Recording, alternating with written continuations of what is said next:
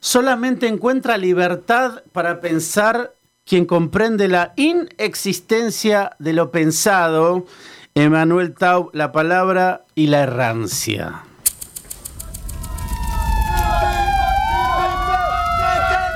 Afuera de la agenda cotidiana, buscamos lo trascendente. lo que realmente importa. El fuego sagrado. Una entrevista Y mucho punk rock.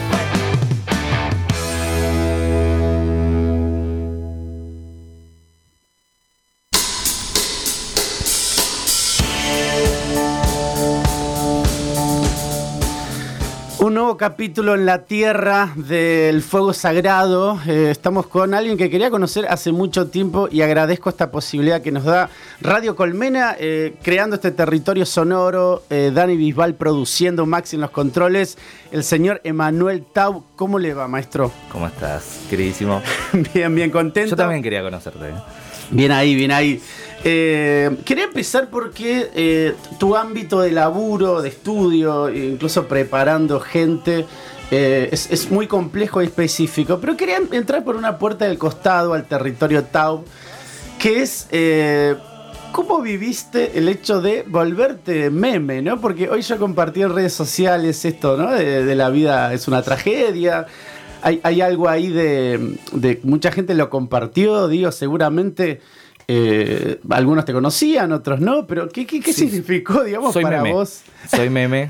Sí. me llegan de vez en cuando. No, a mí me encanta. Me divierte. Me parece que es parte de- del mundo actual de, de las redes. Me parece que además lo usan, me divierto mucho como lo usan, como el despertador eh, sonó a las 6 de la mañana, la existencia es una tragedia, o me echaron del trabajo, la existencia es una tragedia. Me parece que es un meme que Sí, está bueno y que habla de lo que pienso y de lo que es el mundo. Hay otro que es mejor y no quedó como meme que A dice Jesús no existe. que estaba. Claro. El, eh, Por, por ahí es más under, ese es un meme Sí, más sí, sí. under. Pero bueno, pero, o sea que, que dentro de lo que es tu ámbito, digo, sos becario del CONICET, digo, también la cuestión de, de la mística judía que abordás, todo eso no representó ningún tipo No, de... no, fui, fui becario, ahora ya. Sí, no, la- los tiempos de becario son arduos y, y tormentosos, sobre todo porque tenés que escribir la tesis. Pero no, no, yo creo que además era un programa que estaba con Fantino donde hablábamos de filosofía, de filosofía judía, hablamos de ángeles a las 6 de la tarde Claro. en televisión de aire. Sí, sí. Después me echaron porque no, no consideraban que no era contenido. Pero, pero Ale me bancó, bancó. Echó un productor. Y después ya no podía echar al canal. Claro. Pero, y bueno, pero era un programa que no sumaba rating. Esas son las reglas de, eso. Sí. Eh, o sea que, que abordás temáticas que confrontan por ahí con el gusto popular, ¿no? Digo, hay algo ahí de tu ámbito de investigación eh, pensando en la filosofía, digo, ¿no? Y sobre todo la filosofía judía, hay algo ahí por ahí que... que pensando en lo punk, digo, ¿no? Sí, yo, yo creo que la mística es punk. O sea, porque da vuelta, los judaísmos son interpretaciones narrativas o narraciones, lo considero tradiciones interpretativas, y la mística viene a dar vuelta a todo, o sea, de repente habla de la, la transmigración de las almas, o sea, es re punk la mística. Claro. Y, pero por otro lado, me parece que también salirme del nicho de, de la academia, del congreso para cinco personas, no, no en la escritura, pero sí en el modo de transmitirlo, sobre todo con la docencia y con la formación rabínica y, y- y las charlas. Eso me permitió, la, la tele funcionó muy bien, o sea, y la gente, más allá del canal, la gente me escribía, pero a, a- a- a borbotones. Claro, claro. Eh, y pienso, te veo acá para, para quienes no te conocen, eh, sos una persona no solamente hermosa, sino también con tatuajes, tu, tu perfil en redes sociales también tiene eh, como abriendo puertas y links hacia otras cuestiones, también te gusta, recién hablamos la 25, Piti, Flema, digo, hay, hay todo un universo que uno por ahí en primera instancia no relacionaría con Emanuel Tau y la mística, la filosofía judía o la filosofía occidental incluso. ¿Cuándo empieza en vos a generarse estos links, digamos, de convivencia entre universos que parecen ser, lo digo parecen, ¿eh? Eh, antagónicos, digo, con, con, muchas comillas. Cuando me di cuenta que lo que pensaba y lo que trabajaba era premoderno. A ver, ¿cómo eh, eso? Y porque la, la, la, modernidad es la que empezó a separar en estancos, eh, digamos, en, en, cajones estancos, los saberes, la música, ¿viste? Escuchás soda o escuchás al indio, escuchás metal o escuchás a, no sé, folclore. Eh, y lo mismo pasa en la academia. Haces filosofía o haces matemática. Y sin embargo, el, el, pensamiento premoderno era enciclopédico, que igual es una palabra moderna para definirlo, pero sobre todo universal. O sea, la teología, la filosofía, claro. la poesía, sobre todo, dialogaban. Y yo me identifico en ese mundo premoderno. Entonces no hay límites. A mí, me, si me conmueve una canción de la 25, que me conmueve eh, una del averizo me conmueve, no puedo hacer nada. Si me vibra el cuerpo, me vibra. ¿Qué voy a hacer? Sí. Apagar la radio. O sea, no, porque nada, me vibra. Y Orio me vibra, yo qué sé. Sí. Y Ramstein mucho. Che, ¿y, y cómo empieza tu, tu, tu adolescencia? Digo, ¿cómo fue tu adolescencia en relación a, a, estos saberes? Digo, o sea, ¿fuiste más acercándote primero a, a la filosofía o al universo que conocías dentro de lo, del territorio judío? ¿Fue primero lo otro y después te mandaste, porque también la adolescencia en relación a nuestro linaje, nuestro lugar de pertenencia, es un poco fuerte, pero también la identidad empieza a construirse desde la tensión, ¿no? Desde, lo, desde el chocar. Sí, fui bulleado y bulleé también, ¿no? Eso lo pasamos en la adolescencia. Porque crecí en Bariloche, eso a los dos años y medio en un exilio interno, tengo familia desaparecida. Me llevaron a Bariloche, uh -huh. crecí hasta los 14 años y me vine a Buenos Aires. Y justo la, las casualidades es que en el secundario se estaba leyendo ese año mi gran profesora Rodríguez, que es la única que me marcó en todo el secundario de literatura, estábamos sí. leyendo El Forastero, por lo cual me llamaron El Forastero. eh, y después ya modifiqué eso. Igual me gustaba lo del Forastero. Eh, es algo así como, como me sonó a Camus. Pero vengo de una familia tradicional judía, padre comerciante y toda esa rama comerciante, madre psicopedagoga y profesora de hebreo y, de eso. La, la, transmisión del judaísmo fue por parte de mi madre y de mi padre lo de hay que estudiar, hay que estudiar, hay que estudiar, sobre todo por, por cosas de él, de, de su familia. Y mm, en séptimo, no, en cuarto año, a los 17 años, escribía mucha poesía y dije, me quiero dedicar a escribir y tengo que buscar la forma de que me paguen para escribir. Eh, y ¿Había alguien en tu casa? No, nadie. ¿Familia? No, no. Había, había muchos libros, sí. Mi primera novela que leí es Tónico y el secreto de Estado, de Barco de Vapor, eh, que me regalaron mis viejos. Leía mucho de chico, cosas de chico. Socorro, todo eso, Ami, ¿no? Una mierda total, llorás, no sé para qué te dan eso, y, y la naranja, eh, coso naranja lima. Sí, sí, mi planta. Mi sí. planta naranja lima, una mierda, o sea, te deprimes, o sea, ya la existencia es una tragedia y cuando lees mi planta naranja lima te querés cortar las venas. Sí. Eh, no, y yo era muy sensible al mundo, me, me deprimía mucho todo.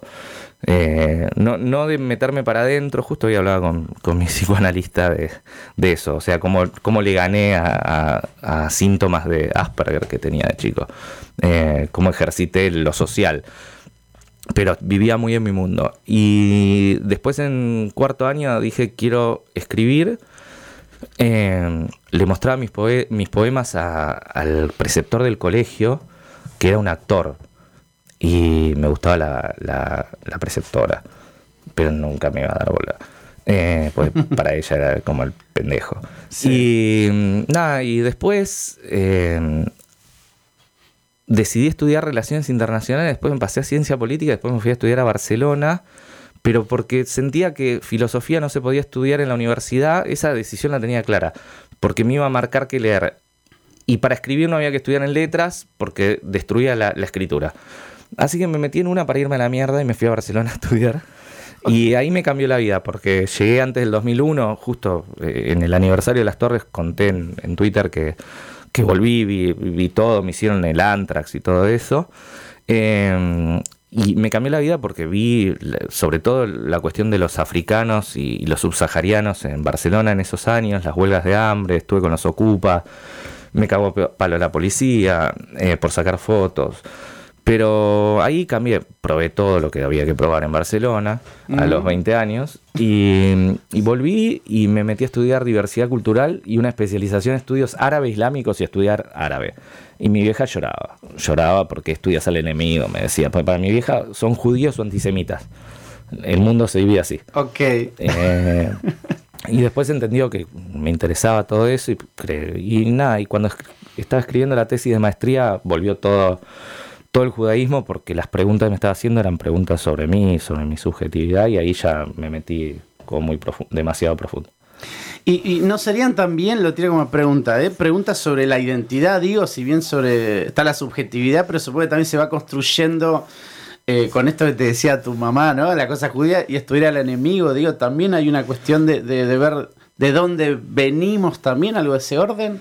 Sí, eh, para mí fue difícil porque no me gustaba cantar, nunca canté el himno, jurar la bandera me parecía una idiotez, lo, lo patrio me parece como que no me reconoce y me identifico como judío, así eh, como la rancia, ¿no? Sí. Eh, prefiero ser como forastero, como me llamaban en segundo año, en todos lados. Pero era también una, una forma de no atarte a nada, ¿no? Y, dejar de sentir un poco. Sentía demasiado, lloraba mucho. Y me deprimía mucho, me bulleaban. Mi vieja me disfrazó de reina eh, para un cumpleaños. Eh, me quería hacer de príncipe valiente, pero salió princesa valiente. Eh, y nada, y después me empecé a tatuar, ya que dijiste los tatuajes, y para mí los tatuajes son una forma de, la forma de arte de, de expresión que hoy me identifica. Eh, yo escribo de todo, tengo una teoría para todo, pero eh, es una cuestión de que es, es un arte perecedero que se va a morir con vos. Y me parece que darle el cuerpo de lienzo a un artista, a mí me tatúa siempre Diego Viro, lo voy a decir, que es pintor además, y tengo un Chagall, tengo un Van Gogh, tengo todo el cuerpo tatuado, ahora va a la espalda. Para mí es... Y tiene algo de Paul Valéry, porque Paul Valéry decía, dijo que el placer y el dolor son las únicas dos cosas que nos hacen por un instante estar en el presente y reconocernos como vivos. Y el tatuaje es eso, placer y dolor, juntos. Mm, interesante, Juan Forn sumaba la enfermedad, esa cuestión dual que decías. Pensaba esto y, y- y- y vamos como cerrando este primer eh, momento del programa. Te agradezco, Manuel Tau.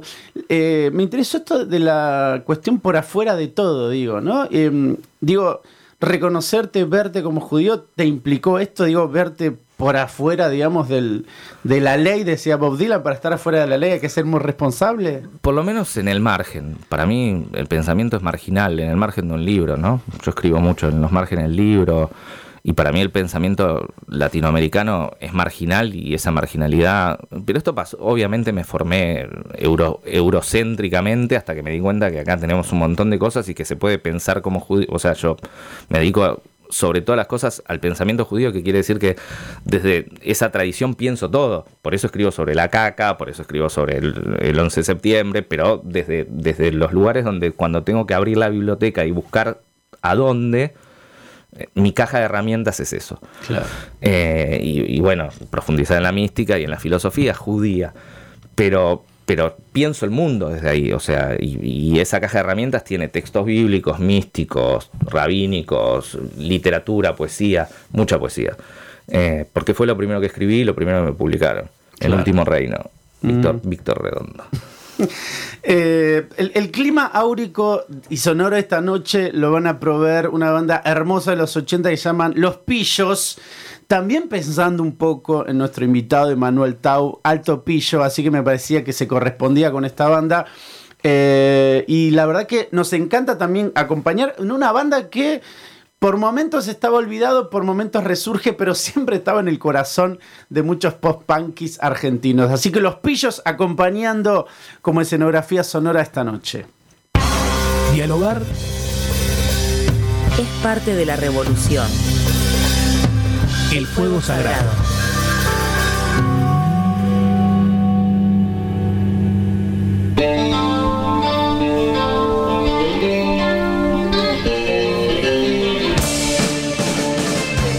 Emanuel Tau. Eh, síganlo en Twitter y también en Instagram porque tiene muchos elementos para. una complejidad para compartir que, me parece eh, súper atractiva en relación a meterse en su pensamiento, meterse también en las cosas con las que dialoga o incluso con las cuales tensiona.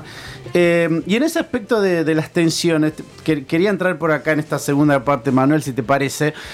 Eh, Por Netflix y, y- y algunas cuestiones más, eh, han empezado a salir productos en relación a- al, al mundo judío, ¿no? O a un territorio que pareciera ser eh, a descubrir, ¿no? Y siempre tiene Ser como- judío es mainstream. te quería preguntar eso, ¿cómo te posicionás frente a esa cuestión? ¿no? Porque viste que en algún momento, eh, lo pongo en términos de producto cultural, ¿no? En un momento fueron las villas, en otro momento fueron los countries, en algún momento fue la clase media, y ahora pareciera que el mundo judío es, es un- es una especie como de zona vedada para, para- para muchas personas, pero estos productos vienen a mostrar. ¿Cómo, cómo- cómo te posicionás frente a estos productos que, que van emergiendo de ese territorio? A mí me encanta hablar y ayudar a... Mira, dos anécdotas. Cuando me llamaron de Netflix para hacer las cápsulas para poco ortodoxa, a la mañana me habían llamado de una, de una comunidad judía a ver si podía hacer una charla sobre poco ortodoxa. Y yo le dije, no, charlo de lo que trabajo. No había visto poco ortodoxa. A la tarde me llamó Netflix y dije, sí, sí, ahora veo poco ortodoxa. Eh, no sé, son oportunidades para poder transmitir. Y la otra anécdota es que mi vieja, después de la primera cápsula, me llamó y me dijo, gracias por no generar más antisemitismo. O sea, eh, me preparo y me preparé mucho. Bueno, mi psicóloga dijo, usted leyó mucho, Emanuel. Pero me lo dijo hace dos días. Pero digo, eh, si puedo ayudar a transmitir, me parece que es, la- por eso el libro está dedicado y todos los libros de ahora en más a, a Steiner, a la docencia. O sea, transmitir es la tarea más, más importante que tenemos los que nos dedicamos a pensar. Mm. En, en relación a estos productos que van, que van surgiendo, digamos, cuando hablamos de transmisión, ¿de, de qué estamos hablando? O sea, ¿qué te interesa transmitir por ahí para el, para el, el sujeto Lego? Y a mí, a mí lo de, lo de poco ortodoxa me, me enseñó, yo vivo muy metido en el judaísmo y hay cosas que son naturales. Y de repente lo que hicimos fue contestar las preguntas de las redes, ¿no? A ver, Y una pregunta es, ah, entonces los judíos cogen solo los viernes. Real, pregunta real. Real, real. O la otra, eso, la- la- la- los tefilim, lo que se pone para rezar.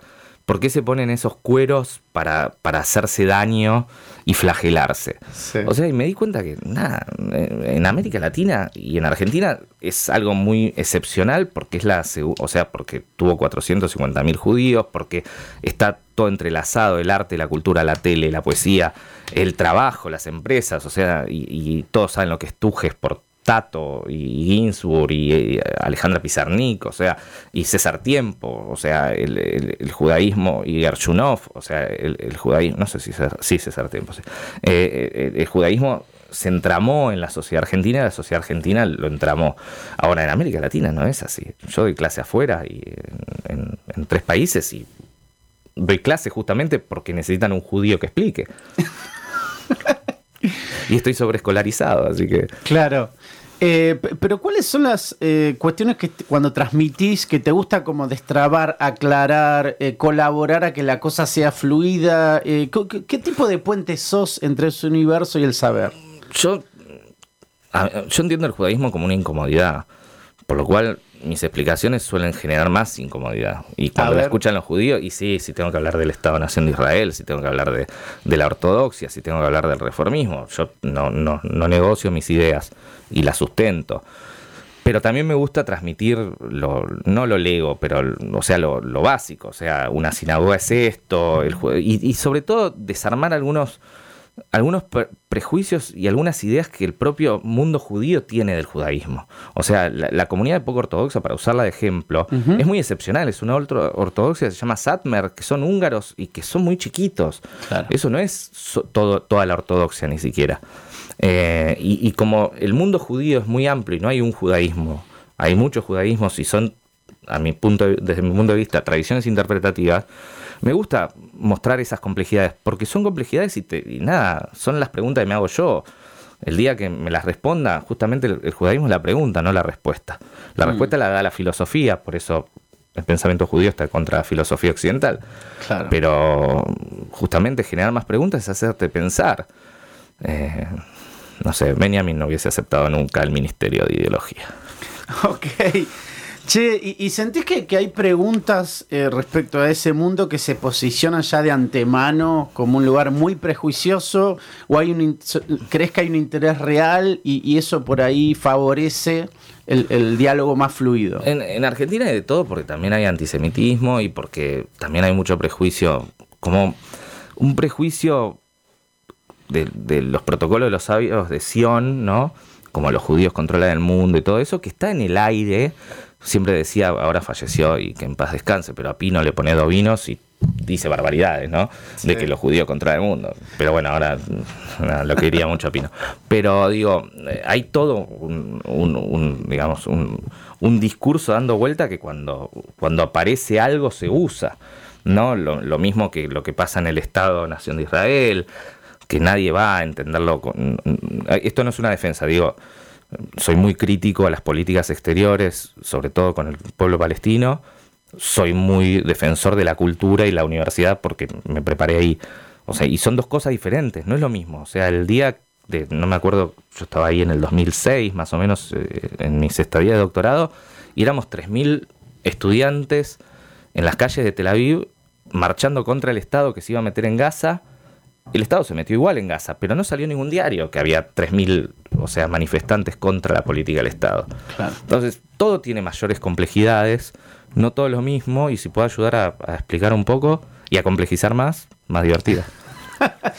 ¿Cuál- ¿Cuáles son los eh, prejuicios por ahí que vas viendo que te cuesta más desterrar o que se van repitiendo y todavía te cuesta entender por qué sigue habiendo un prejuicio que, un- viste, cuando uno dice, loco, estamos en el siglo XXI, no podés hablarme con un chiste de Olmedo y Porcel. O sea, hay, hay cosas que supongo que... Me lo hizo eh, un periodista en la, en- de la tele. A ver. Lo, lo cuidé igual, ¿eh? Lo cuidé Sí. mucho porque, porque me parecía que lo hizo desde esto, desde el- lo, que, lo que está en el, en el aire, ¿no? Eh, que es, los judíos son todos ricos e inteligentes y son todos profesionales y estudian mucho. Me preguntó eso, ¿por qué los judíos tienen tanta plata? ¿Y por qué estudian tanto? Y yo, se, lo- bueno, se lo saqué y le expliqué cuál es la razón de eso, que es medieval, eh, que tiene que ver con lo que podían y no podían hacer en, en la época feudal los judíos. O sea, no podían tener tierras y no podían tener profesiones, por lo cual lo único que les quedaba era comerciar y el cambismo, o sea, el prestamismo. Mm, Eh, pues no me gusta decir usura, porque usura carga un prejuicio ya de por sí. Total. Me parece que prestamismo es, eh, es- es más claro. Mm. Che, pensando, y, ya yendo como generando el puente con, la tercera parte del programa donde vamos a hablar un poco también de Derecho Atómico Ediciones, que me interesa muchísimo tu, rol de editor. Y, y pensando también en la palabra y la errancia, libro que recomiendo muchísimo porque tiene un componente casi de, de- la palabra que genera silencio, reflexión, ¿no? Hay como un laburo muy fuerte con la poesía. Pero pensaba también en la palabra mística, ¿no? Eh, ¿hay, ¿Hay alguna cuestión que vos relacionás con lo cotidiano como para vivir la mística o el estudio de la mística de forma cotidiana, más allá del estudio de los libros, que prácticas que uno dice, bueno, acá en el cotidiano puedo generar cierta mística, porque también, viste que, que en el siglo XXI la palabra mística también fue adquiriendo ese vínculo con, con consumos totalmente Se volvió, se volvió Feng Shui. El, Eso, el al- coaching místico. Totalmente. ¿Por qué algo profundo se vuelve materia de uso de Netflix? Hoy ya que estamos hablando de... de- de- ¿Qué onda con eso? Digo, y, y te, y te pregunto, digo, sos una persona que ha leído mucho. No, ante todo, la mística es una experiencia que trata de traducir algo, de buscar algo de los secretos divinos, o por lo menos podríamos decir de esos lenguajes que están más allá de nuestro entendimiento. Por lo cual, yo creo que una canción que te conmueve y no sabes por qué te conmueve y te pone la piel de gallina, o, o entender la belleza del silencio o del mundo, son experiencias extáticas, epifánicas, o sea, que forman parte de la mística. La mística no es una disciplina, la, la mística es una experiencia, una forma de vida. Después yo lo transformo en conocimiento para poder transmitirlo, pero yo no formo un místico, ni me considero un místico. Claro. Pero digo, yo siento, tengo una vida, eh, y creo que la poesía me lo dio. O sea, traducir la belleza del mundo en algo que te conmueva, eso es lo más cercano a, la- a digamos, a, a lo divino que tenemos. Mm. O sea que son prácticas que uno puede acceder eh, más allá de la formación que tenga? Digo, es- ese vínculo con lo místico cotidiano. Sí, sí, yo creo que sí. A ver, antes, ahora le doy nombre. Desde chiquito me conmovía, me quedaba horas comiendo pasto y mirando el lago, en Nahuel Huapi. Sí, Claro. comía mucho pasto, no sé por qué. Eh, y plantas, no sé, creo que es por lo del semiautismo. Pero, pero digo, eh, to- toda experiencia que está más allá de tu entendimiento es lo mismo que plantea la mística. Y nuestra tarea es o ponerle un nombre si necesitamos identificarlo o sentirlo, que son también las dos corrientes principales de la mística. O sea, la, teosófica, la que busca entenderlo y ponerle nombres, y la extática que busca experimentarlo. Las dos generan, o sea, son experiencias, las dos generan conocimiento. Y eso es lo que después se, se vuelve transmisión. Pero la experiencia mística, ante todo, es una experiencia. Y es la experiencia nuestra con el mundo. eh, y con el silencio. Me encantó. ¿Y, sentís eh, que lo buscaste toda tu vida y en algún momento ah, era todo difuso y de golpe aparecieron palabras que, ah, ¿es esto? Sí, porque yo, yo empecé con trabajando la teología política y el mesianismo, 10 años de mesianismo, y después me di cuenta que lo que me interesaba era los puentes entre lo divino y lo mundano. Y hace seis años me dedico a los ángeles en el judaísmo y a la mística en profundidad, y me di cuenta que sí, que todo iba, iba ahí. Eh, pero también la, poesía, porque la poesía es el, lenguaje que, le quita, a mi entender, ¿no? Eh, la racionalidad del lenguaje, o sea, que le quita justamente el sentido o el significante para hacerlo un puente que te genere algo. Eh, voy a citar a Valeria de vuelta.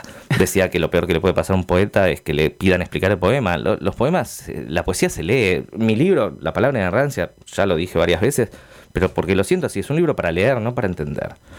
O sea, está la experiencia, por eso trabajé siete años en la escritura, porque quería que el que no lo quiera entender experimente por lo menos la, letra y la escritura, y la escritura está más allá de, de- una forma de, de pensamiento, de razón, tiene que estar en la experiencia sensitiva. Mm.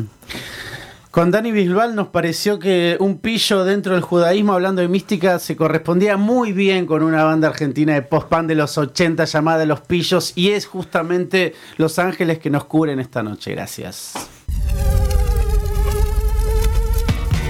El fuego sagrado. Una entrevista Una entrevista. Y mucho punk rock.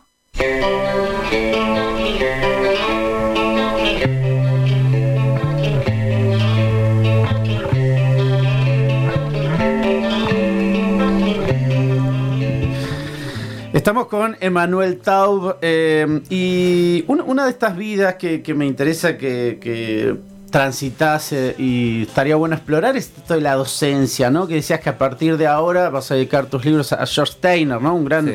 formador, un gran escritor, un gran ensayista, un gran todo. Eh, que tiene uno de los libros que más me interesa en la vida, que es ese libro de los libros que no escribió, nada, un genio total.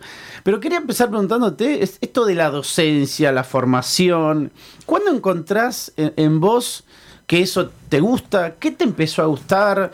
¿Qué cosa de la docencia sentiste que, que tenía que ver mucho con, con tu personalidad, con tu idea, con lo que quieras llamarlo? Mi, mi vida en la docencia transitó muchas, muchos periodos y te, yo te diría que hace dos años o tres empecé a disfrutarla. Eh, en la Facu empecé a dar clase a los 23.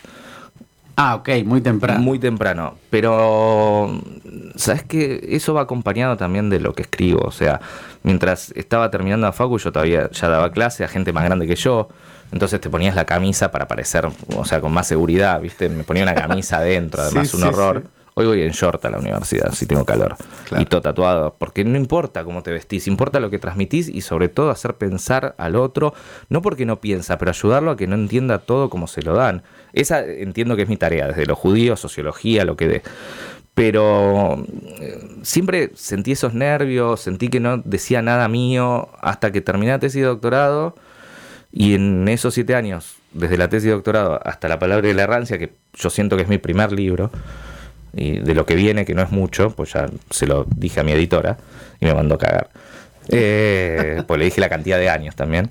Eh, ahí sentí seguridad de que lo que digo es lo que pienso y lo que pienso es lo que digo. Y no, no tengo nada que... Nada. Y también aprender a decir, si no sabes, te lo investigo para la semana que viene. Cuando surgen preguntas, Y digamos. sí, si no, se cree uno que puede chamullar o que el docente sabe todo, ¿no? Hay cosas que yo no sé, digo lo que sé y lo que no lo, lo- lo investigo para la otra semana. Más en temas de mística, esoterismo, filosofía judía, lenguas, ¿no? O sea, el idioma que esté trabajando. Entonces me parece que ubicarte también quién sos y cómo podés expresar y qué querés expresar, pero cuando se juntó lo que pienso y lo que escribo, o sea, mi vida y lo que pienso, ahí me y fue hace tres años más o menos. Mm. Che, y en relación a, eso de la cuestión formativa, eh, yo, que doy, eh, doy clase en secundaria, ¿viste? Eh, a veces me ha tocado dar clases en profesorados y pensando en esto de la práctica docente para, para trabajar con infancias y con secundario, fue súper importante esta cuestión de la práctica para formar a futuros docentes, ¿no? Yo te admiro mucho, ¿eh? En Que das en secundaria. Gracias. Yo, a mí me gusta enterrar gente. O sea, los más viejos de Sí. todos. Pero, pero pensaba, digo, en, en tu territorio de, de- de- de formar esto de, de rabinos, lo que decías de 100, digo, ¿cómo funciona la cuestión de la práctica? Eh, porque también hay, hay una cuestión de, de mucho estudio, mu- mucha cuestión solitaria en relación a los textos. Eh, ¿cómo, cómo funciona esa cuestión de la práctica, formar gente que va eh, a ser rabina, esta cuestión que contabas antes? Yo, yo cre- creo que tuve suerte. Y esa suerte me dejó, y las cosas que se me plantaron adelante de, de mi camino, me, me dejaron cambiar y poder transmitir. Porque metido en, el nicho empecé dando en la facultad, en posgrados, pero después yo estuve como seminarista rabínico, casi rabino, no me lo dieron porque no era judía eh, mi compañera. Eh, y poder transmitir, y tuve muy buenos maestros, eh, transmitir una prédica algo que le quede a 300 personas para que se lo lleven el fin de semana, eso me cambió la forma de, de- de transmitir las cosas. Y eso lo apliqué a todo, a una porque si no terminás leyendo un paper, Claro. y, y está bien, hay lugares que te piden leer un paper. A mí me aburre ya leer un paper, me, me aburre leerme a mí. Entonces me parece más interesante poder hablar y me encanta, me encanta la docencia, eh, aunque sean temas que doy hace desde el 2003 como en sociología general. Pero le, le encuentro la vuelta para divertirme y, y me gusta mucho el intercambio también. O sea, soy de lo- lo- los que da teórico de tres horas y puedo hablar diez horas más, pero me gusta eh, eh, generar en las caras de, de los que están enfrente como, viste, Lo- los movimientos de la ceja, que parece una CB o esas cosas como qué barbaridad está diciendo. Sí, sí, no puedo creer que un docente haga esto, es esa cara, ¿no? Como- Sí. o que diga esto. Eh, sí. Che, y pensando en esto de la diversión, el aula eh, y tu vínculo con la docencia, me contabas también, digamos, fuera, fuera del micrófono, esto de eh, Iorio, Flema, la 25, Piti, digamos, como elemento. Sabina. Co- co- Contame un poquito esta cuestión de eh, cómo, cómo vinculás estos saberes por afuera, digamos, o entre comillas, parecería ser que están afuera de la sociología o, o estudio, meterlos adentro de tus, de tus cátedras, de tus clases. Y para mí, ahora lo estoy metiendo dentro de la escritura con un amigo, eh, pero no, no escribir sobre música. Yo creo que los tres grandes sociólogos de, de los 90 en Argentina son el Piti Álvarez, eh, Ricky Espinosa y Orio. Eh, y me parece que, que eso muestra tres mundos que son también nuestra sociedad. O sea, cuando vos tratás de, de ver las relaciones sociales, todo, todo material que esté dando vuelta y que tenga contacto justamente y que esté imbrincado, o entrelazado con, con la sociedad, eh, se puede pensar. Entonces, pa- para mí Ricky es todo, o sea, Flema me encanta. No me, hoy ya no me banco un disco entero, pues me quema la cabeza, pero porque estoy más sordo y más sensible, pero, pero me encanta. Y así como me gustan los Kuriaki o me gusta Sabina, hay algo en la música, yo soy muy malo, tengo muy mal oído, canto pésimo, pero me sensibiliza mucho la música.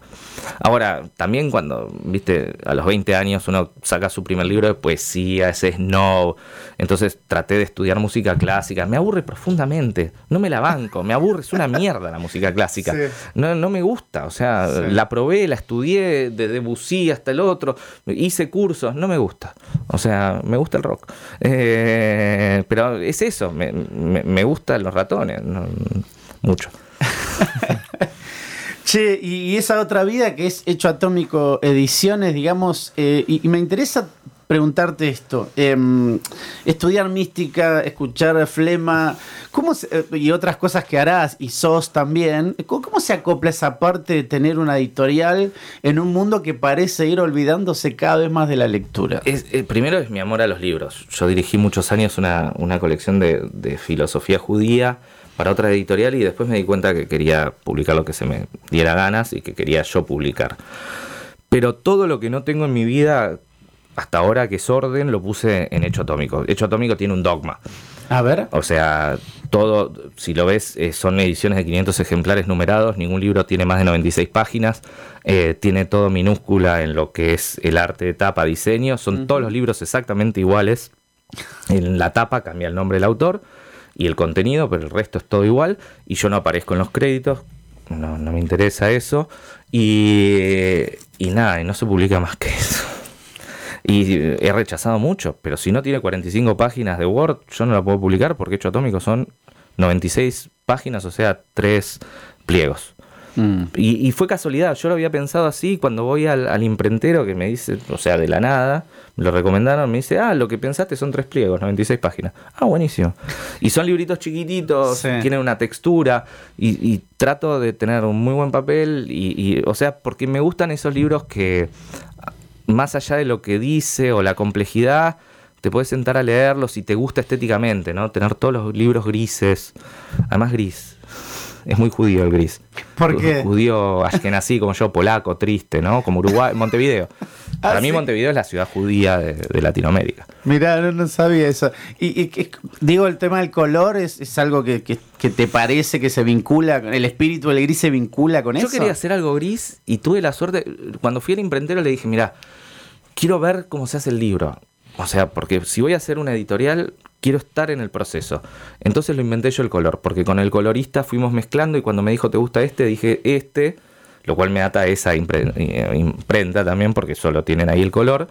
Pero también estuve en las máquinas, en el offset, o sea, estaba metido ahí y tengo un imprentero que me deja estar en las máquinas. Mm. Necesito ver, o sea, necesito salirme de la alienación eh, fordista de no ver el proceso terminado desde el principio. Quiero ver todo lo que pasa. Tengo la- las láminas gigantes de las primeras ediciones. Mm. Eh, sería también como la parte. Y están numerados a mano en, con sellitos de tinta china. O sea que antes de entregarlo tengo que abrirlos y sellarlos uno por uno. Eso lo haces vos. Sí, sí, sí. Ok, ok. Eh, pensaba también que, eh, supongo que dentro de- del territorio, digamos, del, llamémoslo así, del conocimiento, esta cuestión física, pragmática y material, ocupará también una parte importante que se contrapone por ahí a lo abstracto que es leer mucho, pensar mucho y mucha soledad. A mí me, me cuesta mucho hacer lo básico, o sea, pagar A ver. impuestos, a veces se vencen y es entrar al home banking y pagarlo y me da fiaca. Sí. Prefiero estar sentado haciendo nada. Lo estoy trabajando eso. ¿eh? Eh, pero con hecho atómico me, pareció- me pasó eso entre el, gobierno anterior que me nos liquidó, porque antes ponía yo la plata porque me sobraba, separaba todos los meses para poner. Eh, bueno, ahora están empezando a aparecer inversores. Pero el, el tema de hecho atómico es que no, no le puedo dar, antes distribuía yo, no puedo darle bola a eso ya. Claro. No, no puedo. Y bueno, ahora eh, se incorporó Lore, una persona, y, eh, se hizo cargo de marketing, comercio, eh, fondos, proyectos, todo. Y yo, eh, obviamente consensuado, pero elijo a quienes llamar. Además eso, o sea, hecho atómico elijo yo. No, es como mi. eh, eh, Es, es todo mi ego ahí puesto. O sea, eh, llamo a la gente y le digo, quiero que me hagas un libro para hecho atómico. Ok, ok. Eh, bueno, me encanta. Estamos en el momento crepuscular del programa, Emma, y después tengo dos preguntitas más para, para ya ir cerrando. Eh, seguimos con los pillos. Esta noche Max en los controles, Dani Bisbal, querida, produciendo esto. Así que muchísimas gracias a Colmena que nos da un lugarcito.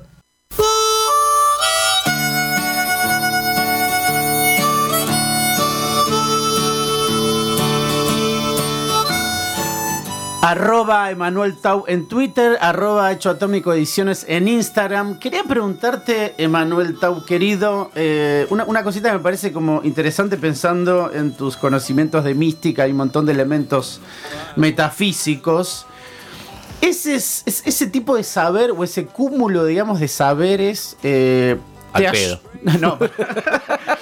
Ah, mira, justo iba a- a- Inútil. en relación a eso. ¿Sirvió para la pandemia estas dos olas que vivimos en Argentina? ¿La piloteaste? ¿Fue igual que para cualquiera? ¿O, o- o cómo- cómo conviviste en relación a este cúmulo que francamente yo envidio de saberes en, en- en esto que, que nos atacó a todos, ¿no? A todas. Sinceramente no me cambió mucho la vida, pues yo ya vivía encerrado saliendo para dar clase. Lo único que cambió es que ahora me conecto a Zoom, lo cual prefiero muchísimo, Ah, ok. porque puedo dar la clase en calzoncillos y solo tengo que arreglarme el pelo y ponerme una remera. Además me encanta porque también hizo que en- tengo grupos de estudio, de mística, de filosofía judía. eh, la gente te- puede estar en su casa, o sea, y tengo, mm, digo, estudian conmigo eh, gente de Brasil, de, España, de, de Colombia, entonces está buenísimo para mí el Zoom. Ahora, en cuanto a la forma de vida, yo ya vivía encerrado en la biblioteca y, siguió. Lo, que más me, me costó es mis amigos. Visitar a mis amigues y a mi familia, porque a mis viejos que viven en Mar del Plata no los vi durante todo el año pasado porque Mar del Plata se cerró, como si fuese ahí, no sé, la Atlántida. Sí. Eh, entonces no pude entrar, no me daban el permiso. Y, y fue la primera vez que los extrañé en 40 años. Y se los dije, los extrañé. Nunca había sentido eso con mis viejos. Y, y fue por eso, por la imposibilidad de no poder verlos, aunque tenía el deseo y las ganas. Pero, pero más amigues y, y mis viejos. Después lo otro, a mí me encanta estar en casa. Claro. Eh, y, esta es la última, digamos. Eh, pensando en, todo esto también en relación al... A mí me fascina fas- eh, básicamente esto de las cuestiones metafísicas, digo, todo ese saber... eh, ¿cómo, cómo- cómo te posicionás frente a la escritura? Porque viste que cuando siento, digo, si yo fuese guitarrista, veo a Jimi Hendrix y no podría tocar una... Tiro la guitarra...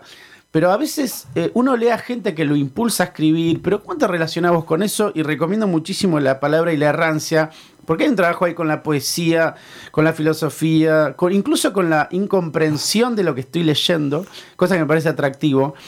Pero voy a la pregunta, digo, ¿la, la escritura funciona en, en- te olvidas de todo lo que sabes?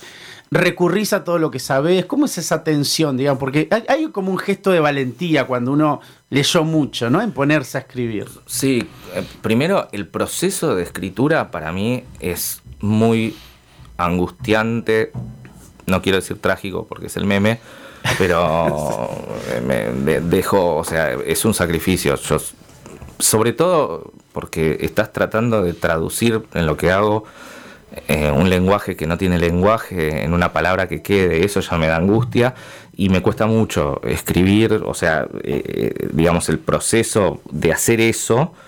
Y además siento que en cada libro se muere algo mío que ahí queda, por eso no quiero escribir mucho más que lo que voy a escribir, porque realmente se muere algo físico. Yo paso meses encerrado, casi sin dormir, escribiendo y, termino hecho mierda. Eh, pero es la única forma en la que escribo. Y por otro lado, Sí, creo que el corte de siete años entre la tesis y doctorado, que tiene 500 páginas, y la palabra y la errancia, donde decidí que tenga 150 páginas y no voy a escribir ningún libro más de, más de esa cantidad, fue encontrar un lenguaje mío en donde no esté, o sea, eh, hay como dos libros. Las notas al pie están dialogando con lo que yo digo, pero el texto de, de la palabra la errancia es mi texto y me costó siete años de escritura y reescritura. Eh, y las notas al pie vinieron después, o sea, las agregué para dialogar con eso. Pero nadie inventa nada, o sea, el judaísmo, que es de donde vengo, es el- la construcción de saber, es el comentario, el comentario, el comentario, el comentario. Y som- somos hijos del comentario, por eso me gustan las notas al pie y el, el margen del libro. Mm. Eh, en algún otro momento me gustaría que me cuentes un poquito más de la vinculación tuya con los números, pero va, va a ser para another time. Muchísimas gracias por esta noche preciosa. Emanuel Tau nos acompañó, Dani Bisbal en la producción eh, y Luminosidad, Maxi en los controles. Los pillos fue, eh, fueron los ángeles de esta noche y como siempre cerramos con el tema que eligió el invitado eh, y te queda cerrar con eso, o sea, qué tema es y por qué lo elegiste. Y antes de eso, decirnos cuál es tu fuego sagrado. Así que de mi parte, buenas noches, los dejamos con el invitado. Eh, mi fuego sagrado es seguir sobreviviendo, porque ya llevo, cumplo 40 ahora en dos semanas, 41 en dos semanas, y varias veces me puse a pensar cómo llegué hasta acá. Eh, de verdad, sobrevivir es, el fuego. Y cuando no, está, no esté más, estoy muy, muy a favor de los corchazos. Así que, y creo que si no, no lo encuentro, ¿para qué estar? Y después el tema, eh, un rosario en la, un rosario en la mano, de, sí, no me acordaba cómo se llamaba bien, pero es el rosario y es de Don Cornelio y la zona de Palo, en homenaje a Palo. A mí me, me dolió mucho lo de, lo de Palo. Lo conocí, era un tipo que muy, muy talentoso. Don Cornelio a mí me, me, marcó mucho de chico. Los bici también, los visitantes.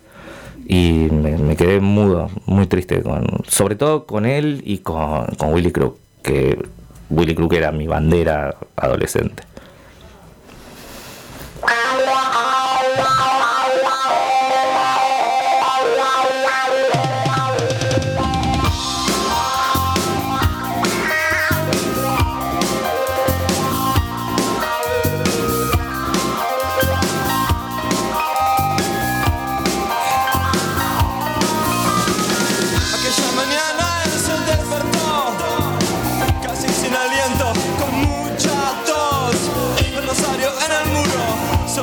Esclavo de Dios,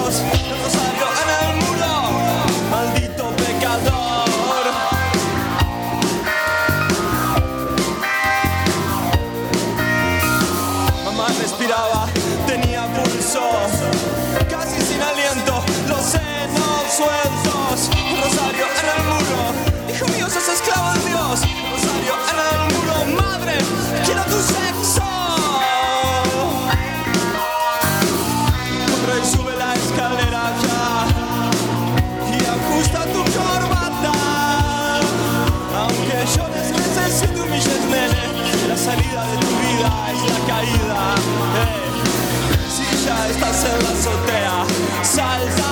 Si ya estás en la azotea, salta. Si ya estás en la azotea, salta. Si ya estás en la azotea.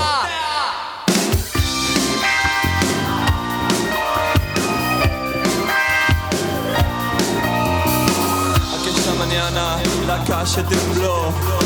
Destruir tu cuerpo es liberación. Rosario en el muro, señor.